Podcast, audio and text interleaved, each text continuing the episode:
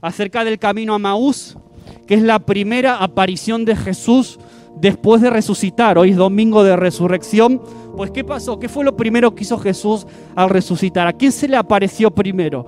Pues se le apareció a dos seguidores suyos, a, dos aparentemente discípulos, que en ese día, en ese domingo, pues andarían un poquito despistados, andarían un poquito confundidos, porque en vez de quedarse en Jerusalén y esperar lo que iba a suceder al tercer día, que Jesús ya lo había avisado antes, pues estos estaban un poco despistados y se estaban yendo de Jerusalén, estaban volviendo a probablemente a sus casas, a Emaús.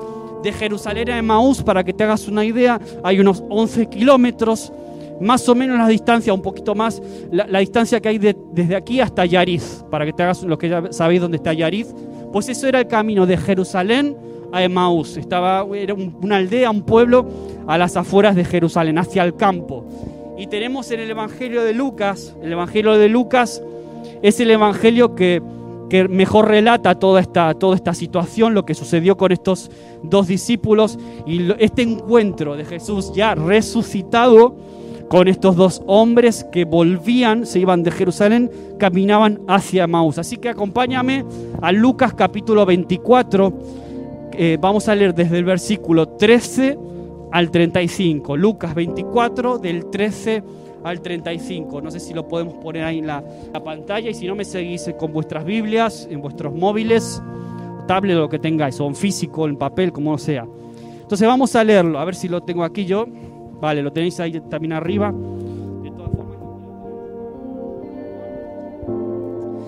Vale, pues tenemos el título que tenéis vosotros también, es La resurrección y luego viene el versículo 13, el camino a Emaús. Dice así, a partir del versículo 13. Y he aquí dos de ellos, o sea, dos de los discípulos, dos no eran de los discípulos íntimos de Jesús, de los doce, sino que eran otros seguidores también de Jesús. Dice que iban es el mismo día a una aldea llamada Emaús, que estaba a 60 estadios de Jerusalén. Pues para que te hagas una idea, eso, unos 11 kilómetros. E iban hablando entre sí de todas aquellas cosas que habían acontecido. Iban hablando de todo lo que había pasado hace unos días atrás, en la Semana Santa, toda la, crucifixión de Jesús, la muerte y todo eso. Sucedió que mientras hablaban y discutían entre sí, iban charlando entre ellos, en ese momento que iban hablando, dice que Jesús mismo se acercó y caminaba con ellos. Esta es la, la primera aparición, el primer encuentro de Jesús con algunos de sus seguidores. Dice el versículo 16, mas los ojos de ellos estaban velados. Por alguna razón que la Biblia no explica, si era de parte de Dios o por qué, los ojos de ellos es como que estaban enseguecidos, no se enteraron de que la persona que tenían al lado era Jesús. Por alguna razón no lo reconocieron. Entonces, los ojos estaban velados para que no le conociesen. Y les dijo, Jesús le dice a estos dos, dice, ¿qué pláticas son estas que tenéis entre vosotros mientras camináis? ¿Y por qué estáis tristes? Respondiendo uno de ellos, que se llamaba Cleofas, tenemos el nombre de al menos de uno de ellos, se llamaba así, Cleofas, le dijo, ¿eres tú el único forastero en Jerusalén que no ha sabido las cosas que en ella han acontecido en estos días? O sea, pensaron que Jesús era un simple forastero, un hombre que andaba por ahí y no se había enterado de nada de lo que había pasado en Jerusalén, ¿no? Entonces no tenían ni idea de con quién estaban hablando. Entonces, versículo 19, entonces les dijo, ¿qué cosas? Y ellos le dijeron, de Jesús Nazareno, hablándole a Jesús acerca de Jesús. De Jesús Nazareno, que fue varón profeta, poderoso en obra, en palabra delante de Dios y de todo el pueblo, y cómo le entregaron los principales sacerdotes y nuestros gobernantes a sentencia de muerte y le crucificaron. Pero nosotros, este versículo es clave porque te, te ayuda a entender qué había dentro del corazón de todos, por qué se iban a Emaús, qué había en su corazón en ese momento. Dice, pero nosotros esperábamos que Él, Jesús, era el que había de redimir a Israel.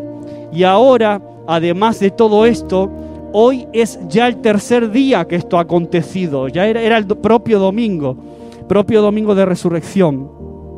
Y aunque también nos han asombrado unas mujeres de entre nosotros, las que antes del día fueron al sepulcro, y como no hallaron su cuerpo, vinieron diciendo que también habían visto visión de ángeles, quienes dijeron que Él vive. Y fueron algunos de los nuestros al sepulcro y hallando así como las mujeres habían dicho, pero a, a él no le vieron. Y esto es interesante porque estos dos habían escuchado que se rumoreaba que Jesús había resucitado, que habían mujeres que lo habían visto, que habían estado con él, que habían ido a la tumba y que no había nada ahí dentro, no, no estaba el cuerpo de Jesús. Sin embargo, estos dos pues lo escuchaban como, como quien escucha un rumor y ya está. No le dieron mayor credibilidad.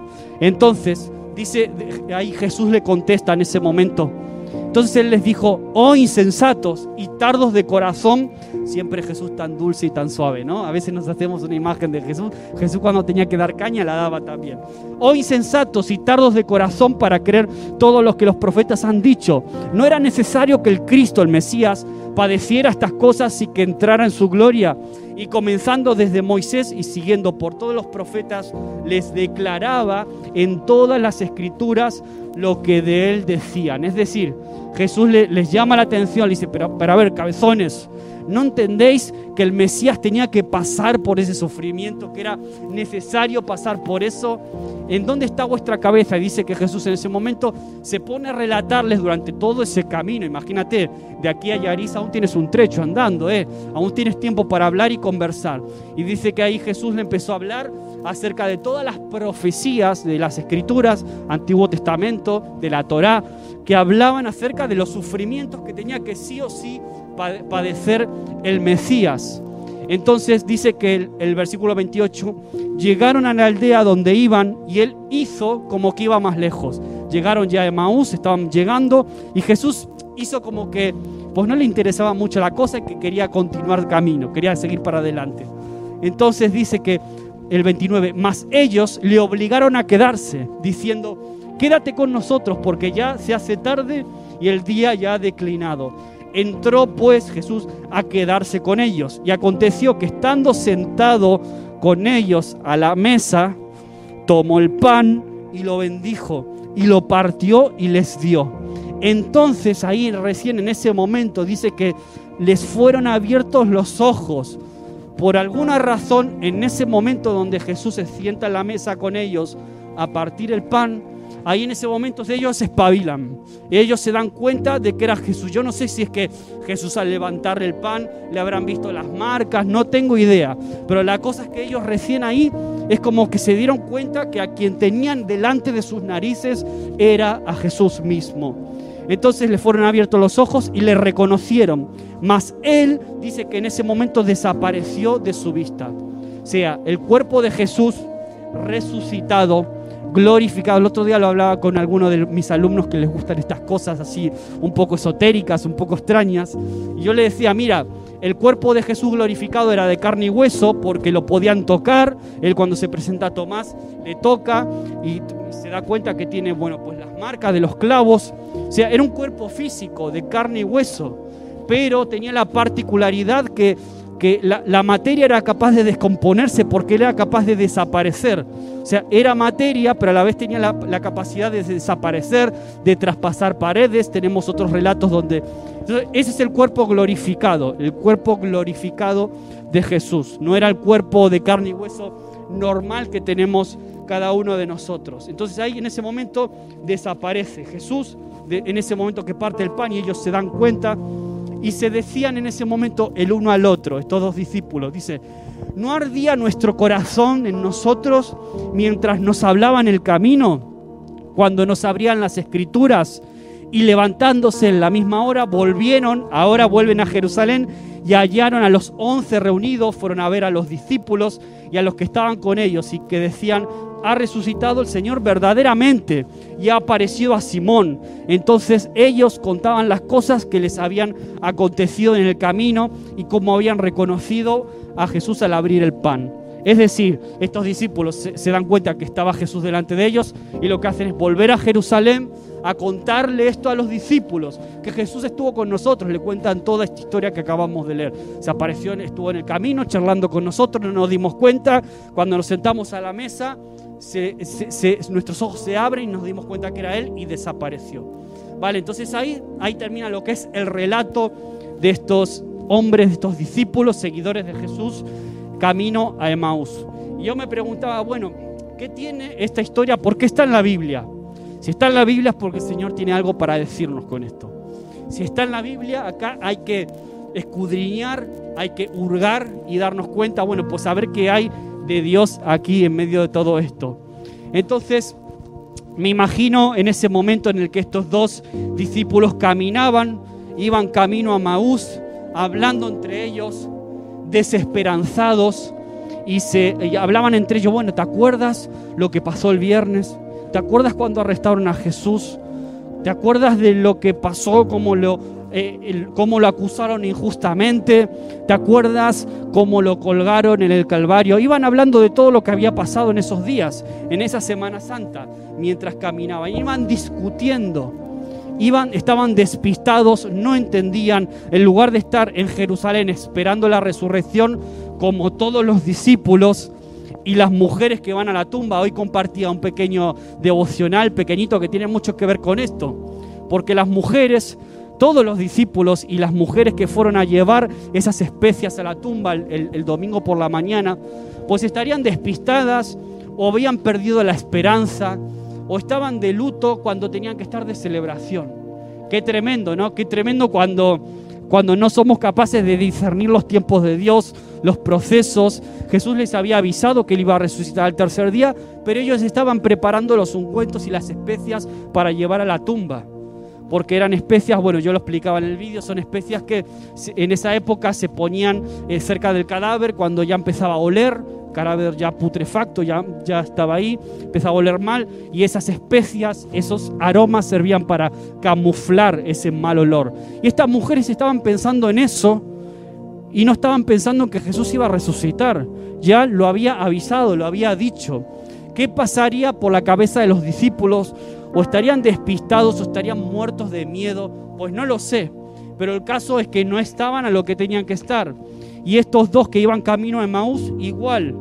Entonces se acerca a Jesús, se une a ellos y, él, y, se presenta a Jesús diciendo shalom, que quiere decir paz, paz a vosotros, ¿no? un, saludo típico de los judíos.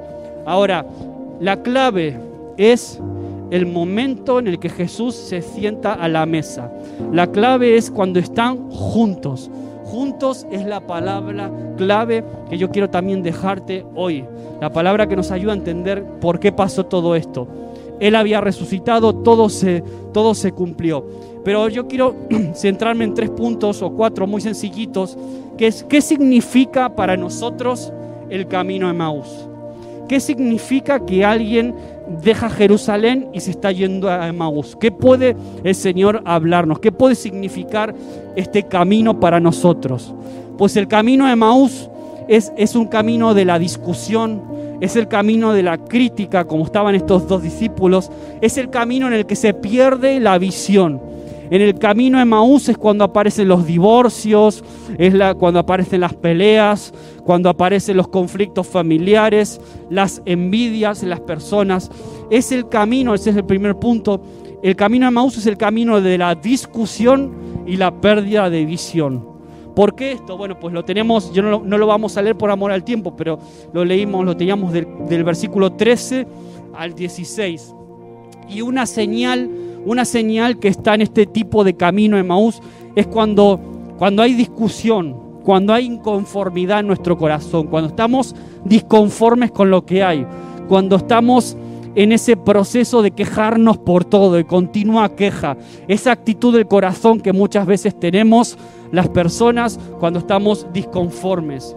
Estos dos iban caminando de regreso a su ciudad natal, ya que Cristo no era lo que ellos querían. Y aquí está la clave.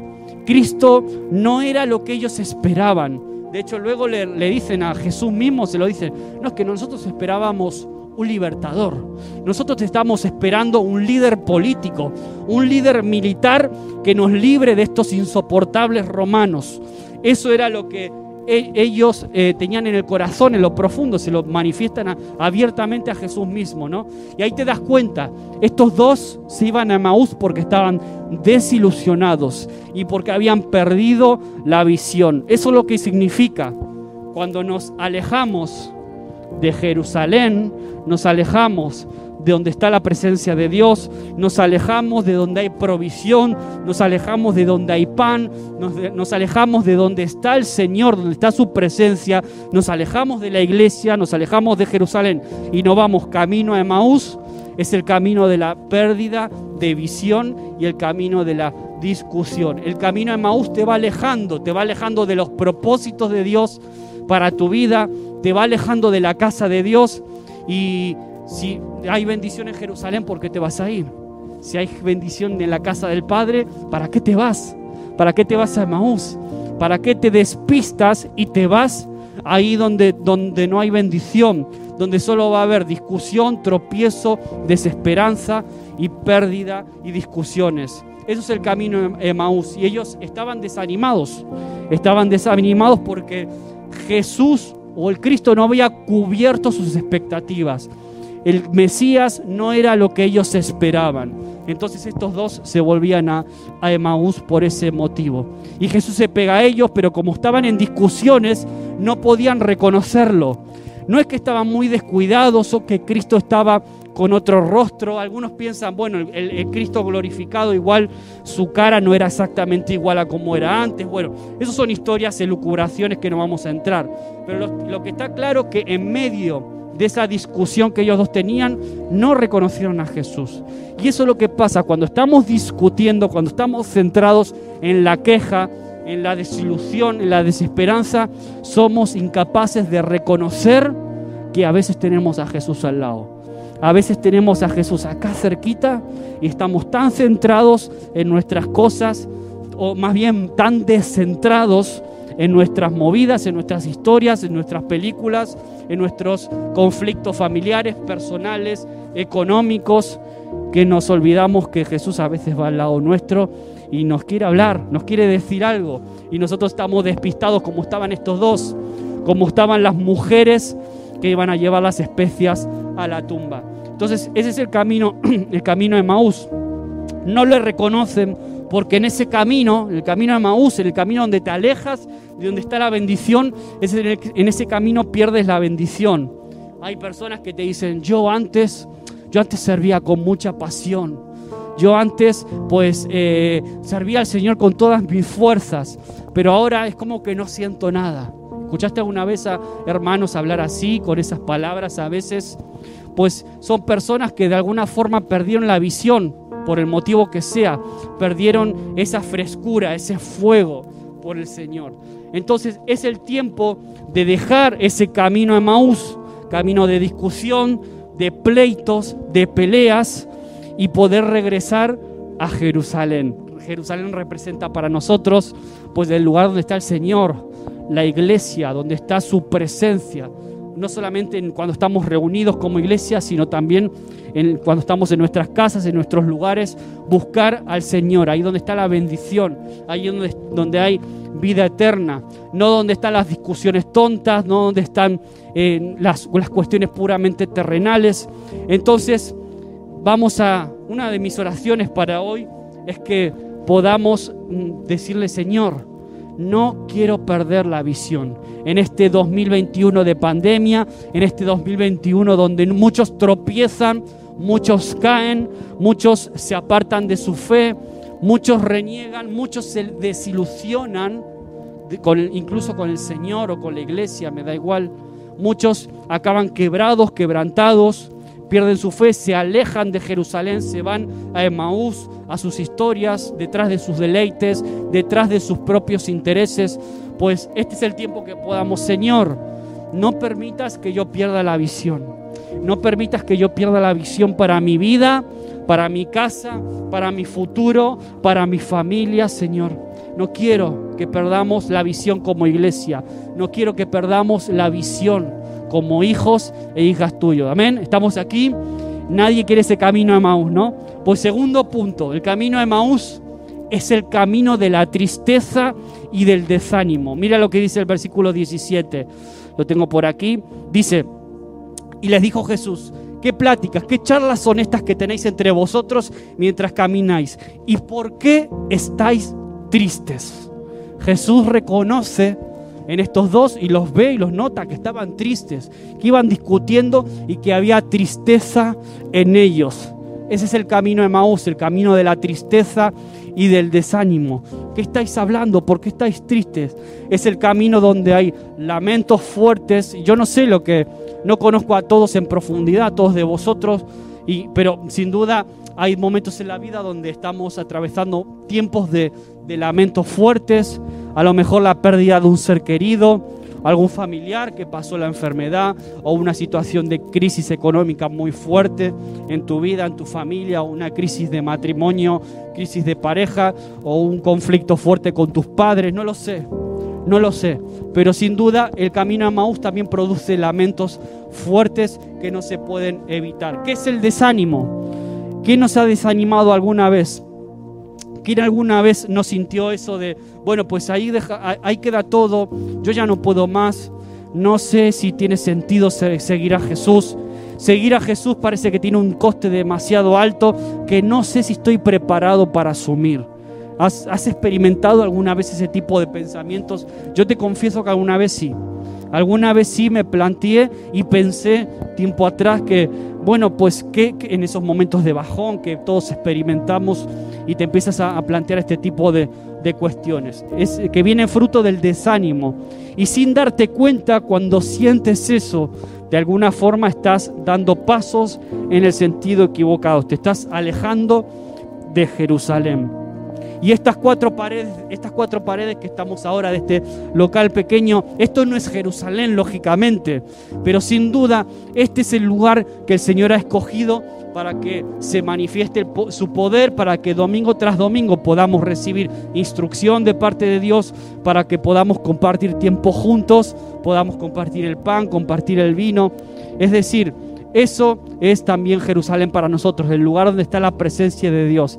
Así que es tiempo de de dejar el desánimo y poder levantarnos. Dice Isaías 40, versículo 31, un versículo que conocemos muchos. Dice, pero los que esperan en el Señor, en Jehová, tendrán nuevas fuerzas, levantarán alas como las águilas, correrán y no se cansarán, caminarán y no se fatigarán. Wow, yo quiero ser de estos. ¿Tú quieres ser de estos?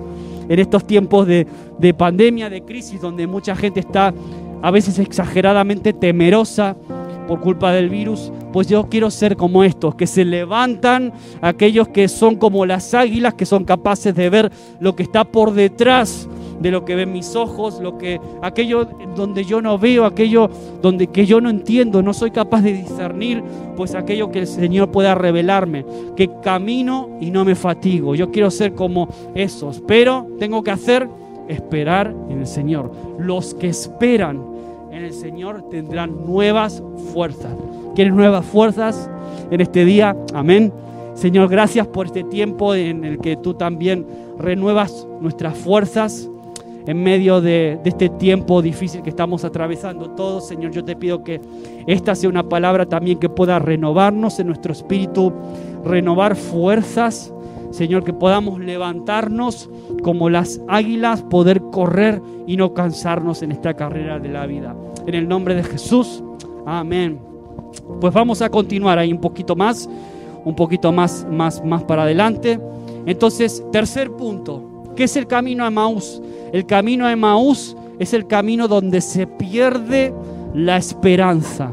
Lo leíamos también el del versículo 18 al 26. Y eso es lo que quiere el diablo. Primero quiere robarte y quitarte la esperanza, robártela.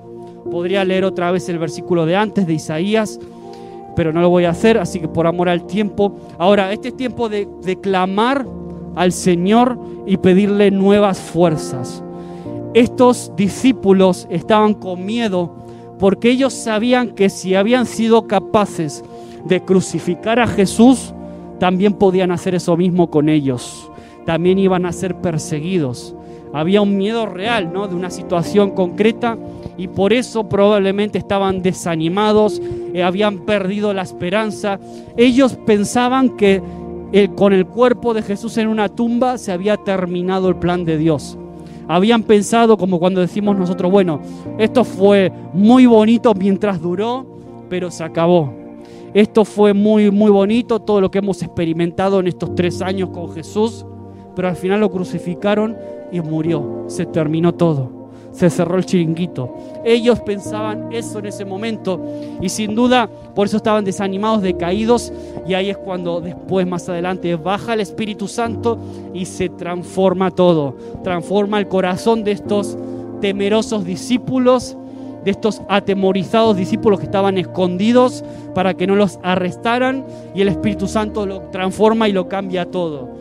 Entonces, ellos estaban desesperados, tristes, estos dos de Maús estaban así también, pero la diferencia es que Jesús iba con ellos. Ellos estaban, sin embargo, concentrados en su desesperanza. En vez de estar pensando en quién tenían al lado, porque no eran capaces de discernir quién era, pues e-, ellos iban concentrados, discutiendo y simplemente, bueno, pues compartiendo lo que brotaba de su corazón, que era simplemente desesperanza. Ya pasaron tres días, nada está pasando, no sabemos de nada. Bueno, hay unos rumores de unas mujeres que las tratan poco más que de locas, unas mujeres que dicen que Jesús que resucitó, que fueron a la tumba, pero bueno, eso en el fondo nosotros no lo creemos, ¿no? Eso era lo que manifestaban estos dos que iban camino a Maús. No entendían el tiempo de Dios, no entendían los planes de Dios, toman a la ligera esos informes que traen estas mujeres, no lo creen, creen que son fantasías sentimentales de unas mujeres que estaban muy doloridas y que a lo mejor se inventaron todo esto, no lo creían. Pero vemos que de alguna forma las esperanzas de estos discípulos quedaron clavadas en una cruz y enterradas en un sepulcro, en una tumba.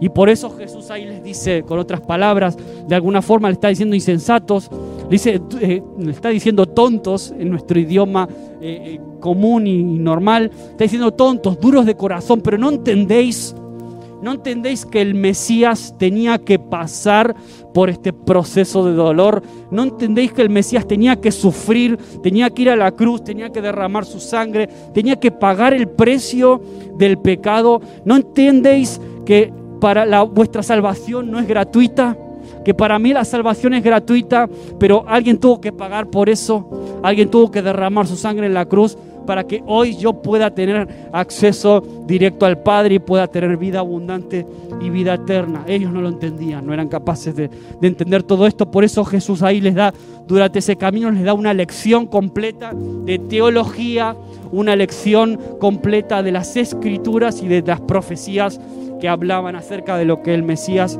tenía que pasar. Les dice Jesús, era necesario, no podía ser Salvador sin primero pasar por la cruz. Para entrar en la gloria, primero eh, tenía que pasar por ese sufrimiento. Para llevar la corona, la corona de salvación, para llegar la corona de la gloria, primero iba a tener que llevar una corona de espinas. Y punto cuatro, Jesús te recuerda, como le hizo a esos discípulos, y tú decides cambiar tu historia. Jesús le da una cátedra de las escrituras, le recuerda que la confusión que ellos tenían en ese momento era una confusión fruto de no entender las escrituras o de no conocerlas directamente.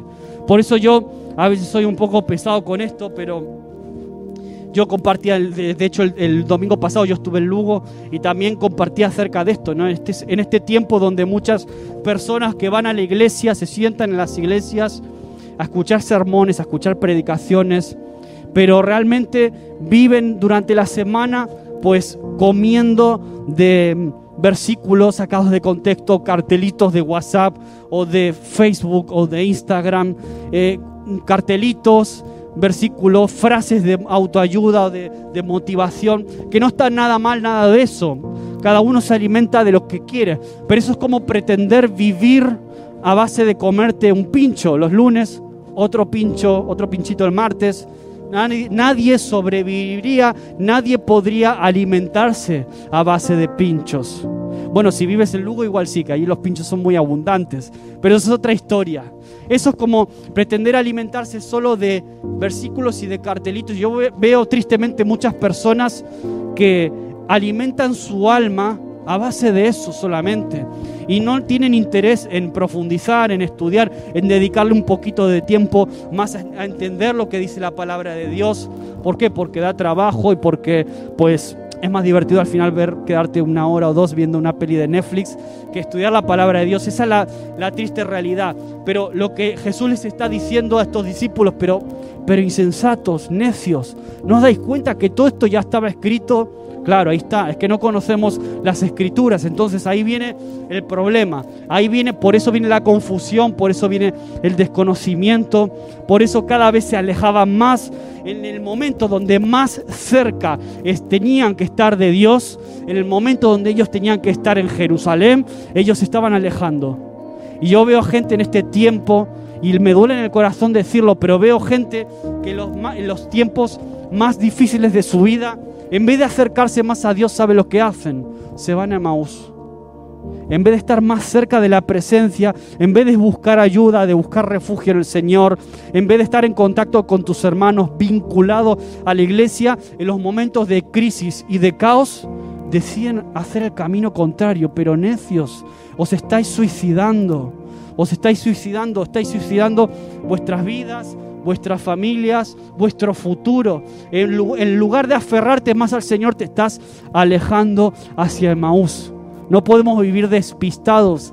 No tenemos excusa, tenemos aquí tenemos toda la palabra de Dios, toda la instrucción de Dios, todo lo que Dios quiere para tu vida y para la mía está aquí. Está aquí, solo es cuestión de dedicarle un poquito de tiempo, un poquito de estudio, un poquito de tomarlos en serio, ¿no? Entonces, Jesús nos recuerda, pero la decisión de volver a Jerusalén es tuya y es mía. La decisión de dedicarle más tiempo al Señor es tuya y es mía. Y en ese momento Jesús, cuando llegan a Maús, parece como que sigue de largo y ellos le dice, quédate, quédate con nosotros que ya es de noche, ya se, se hace tarde. Entonces, hay personas que, que, que, a veces piensan así también, ¿no? Que, bueno, pero es que ya se hace tarde, es que yo ya estoy entrado en edad, ya me estoy haciendo viejo, yo no tengo más para el Señor, no tengo más para darle. Y parece así, no, pues ese es, el momento de cuando, cuando más experiencia tienes es cuando más tienes para dar al Señor y a otros sobre todo. Éxodo 23, 25 dice, mas a Jehová vuestro Dios serviréis y él bendecirá tu pan y tus aguas, y yo quitaré toda enfermedad de medio de ti. Lo quiero leer otra vez para que puedas escucharlo y agarrarlo y hacerlo tuyo hoy. Mas Jehová vuestro Dios serviréis y Él bendecirá tu pan y tus aguas y yo quitaré toda enfermedad de medio de ti. ¿Y por qué quería dejar esto para el final, el tema, la, Santa Cena juntos? Porque eso es lo que hace el Señor. cuando llega a Maús, lo que hace es sentarse a la mesa, partir el pan. Él tomó el control. Cuando ellos decidieron dejar a Jesús entrar en su casa, Jesús tomó el control y ahí se produce el milagro. Ahí las vendas de los ojos caen y se dieron cuenta quién era. Pero primero tuvieron que tomar una decisión de dejar a Jesús entrar a, a su casa. Y estoy seguro que Estoy seguro que muchas personas en este tiempo pues necesitan dejar a Jesús entrar, a cenar. Estoy seguro que tú no dejas, no, no, comes con cualquiera y mucho menos en estos tiempos que estamos viviendo. A nadie dejas, tú no dejas entrar a cualquiera a sentarse a tu mesa y a comer contigo o a cenar contigo. Eh, haces eso con alguien que tú consideras especial, ¿no? Alguien que tú tienes una estima especial. Pues eso es lo que el Señor espera de ti y de mí. Él dice, mira, el que viene a mí yo no lo echo fuera. Yo estoy dispuesto a sentarme en tu mesa, estoy dispuesto a sentarme, a cenar y a tener lo que significa esto.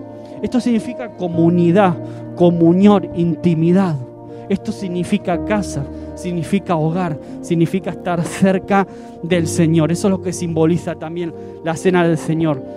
Y él cuando Jesús toma el alimento, toma el pan y lo bendice y dice, te lo voy a leer porque yo no sé hebreo, no sé arameo, pero dice así, dijo, Baruch ata elotem moloi halamamot shile epit halesh, que quiere decir, bendito sea eterno Dios, creador del universo, que haces que la tierra dé su fruto. Y al tomar el pan lo pone en alto, quizás en ese momento, no sé si a lo mejor vieron sus manos heridas, no sé, pero de, todas formas sus ojos fueron abiertos y pudieron reconocerlo. Y luego decían, es que Nuestro corazón estaba ardiendo. Nuestro corazón ardía mientras Él nos exponía las escrituras. Mientras este hombre que creíamos que era un forastero nos iba explicando el sentido correcto de las sagradas escrituras, había algo, había algo que ardía en nuestro corazón, en nuestro pecho. Y eso es lo que yo quiero que experimentes tú. Y es lo que quiero experimentar hoy yo cuando dejo que Jesús se siente en mi mesa. Quiero que su fuego se vuelva a encender. Quiero que empiece a arder mi corazón por Él como el primer día. Eso es lo que sucede cuando tú decides volver a Jerusalén. Eso es lo que tú, lo, que tú vives y experimentas cuando dejas de irte para Esmaús despistado y decides tener un encuentro con el Señor. Dejas que Jesús entre a tu casa, Él bendice tu pan, bendice tu pan, bendice de alguna forma también tu provisión, lo que simboliza el pan aquí, simboliza tu provisión. Él devuelve la visión cuando Jesús se sienta en la mesa de tu casa, la llama del Espíritu se enciende con ellos. No dejes en este tiempo de pandemia en donde muchos se vienen abajo, desconectan, se desvinculan del Señor no dejes que se apague ese fuego que una vez se encendió en ti. No dejes que se apague esa llama. ¿Tiene esto sentido? ¿Tiene sentido un poco para ti esto que te estoy compartiendo? ¿Tiene algún sentido esto para ti hoy? En este domingo de resurrección, en este camino de Maús, ¿tiene algo de sentido para tu vida? Yo espero que tanto los que estamos aquí ahora sentados en este lugar, en este local, como los que a lo mejor ven más tarde el vídeo y escuchan este mensaje, puedan también tomar esta decisión de dejar a Jesús no solamente entrar a sus casas, sino sentarse a la mesa, comer con Él y tener intimidad. Amén. Eso es lo que yo deseo. Yo le voy a pedir a Manu que puedas pasar aquí y acompañar un poquito con el teclado en estos últimos minutos regresar. ¿Qué significa regresar? Lo que hicieron los discípulos. Estos dos de Maús, cuando reconocieron que estaba Jesús, regresaron a Jerusalén a contar lo que había pasado. ¿Qué significa regresar? Regresar es un cambio de actitud. Es una transformación del corazón. Es regresar a tu primer amor. A lo mejor hoy sentarte a la mesa con Jesús significa regresar a tu primer amor, que esa llama se vuelva a encender, que vuelva a arder tu corazón como el primer día. Yo quiero que puedas pensar en todo esto, que puedas meditar hoy. Es muy sencillo esto de entender. ¿En qué camino estoy? ¿Estoy camino a Jerusalén o estoy camino a Maús? Estoy acercándome a la casa del Padre, allí donde hay bendición, donde hay vida abundante, o estoy distraído pensando mis cosas, discusiones, pleitos, desilusión, problemas, camino a Emaús. ¿En qué camino estoy? ¿Qué camino estoy tomando? Ahí mientras baja mientras baja Romina, baja Ruth, yo creo que todos podamos participar ahora de la, de la cena del Señor juntos en estos últimos minutitos. Y eso es lo que yo quiero que tú medites hoy, que puedas pensar en qué camino estás, ¿Qué cambio de actitud yo tengo que decidir tomar hoy?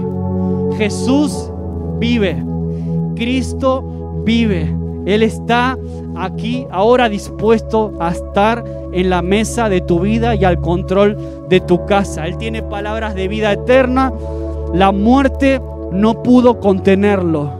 La muerte no pudo frenarlo, no pudo pararlo porque al final Él era el sustentador de toda forma de vida y Él quiere revelarse también a ti y a mí. Y Él dice, quien a mí viene, yo no le echo fuera. El que a mí viene de corazón, yo no lo rechazo, yo no lo echo fuera. No importa cómo estés, cuando pasas por aquí, nada sigue igual, eso está claro. No importa cómo estés hoy, él dice, mira, si tú quieres sentarte, yo estoy dispuesto a sentarme contigo. Él te dice, yo me siento a la mesa a tomar el pan y a tomar el vino. Yo creo que te pongas de pie ahora, que puedas cerrar tus ojos. Y si a lo mejor tú detectas que en este tiempo tú te has alejado de la casa del Padre, te has alejado de la voluntad de Dios, que al final es lo que representa Jerusalén hoy, te has alejado y estabas con tu cabeza o con tu corazón, a veces más cerca de Maús que de Jerusalén, A veces físicamente estamos en un sitio, pero nuestro corazón y nuestra mente están muy lejos.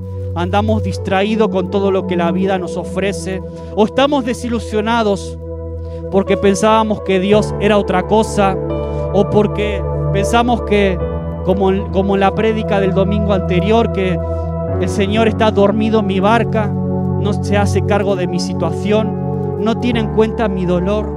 Nos sentimos defraudados quizás incluso por alguien de la iglesia, quizás desilusionados con alguien de la familia, desilusionados con nuestros padres, nuestras madres, desilusionados con la situación que estamos viviendo, desilusionados quizás por, falta de esperanza, por la situación económica complicada, delicada que, que todos vivimos de alguna forma.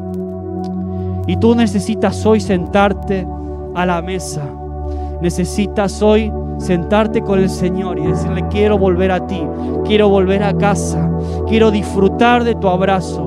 Como cantábamos hace un rato, me has tomado en tus brazos, me has dado salvación. Quiero sentarme contigo, Señor. Quiero tomar el pan y tomar el vino. Quiero renovar mi pacto contigo hoy en este domingo de resurrección. Quiero resucitar yo también. Necesito una resurrección interna hoy aquí. Espíritu Santo, que tú puedas ahora tocar las vidas de cada persona que está aquí, los que escuchen y vean esto más adelante, Señor. Espíritu Santo, que tú ahora puedas entrar a cada hogar, a cada casa, tocar cada vida aquí, en medio nuestro ahora, en este lugar, Señor. Cada casa, cada hogar aquí representado, Señor. Que puedan ser hogares que se edifican en torno a tu mesa, en torno al pan, en, torno al vino, que ellos puedan decir hoy, hacemos memoria de ti. Jesús levantó el pan, cogió el vino, lo repartió y dijo a los discípulos, haced esto en memoria de mí hasta que yo vuelva. Y eso es lo que venimos a hacer hoy aquí, Dios. Hacer memoria de ti. Nos acercamos a tu casa y somos abrazados por ti en este domingo, Señor. Podemos hoy experimentar tu abrazo y tu amor aquí, tu disposición, tu entrega, tu amor incondicional, Señor. Tal como estamos, tal como somos, nos sentamos delante de ti hoy. En el nombre de Jesús.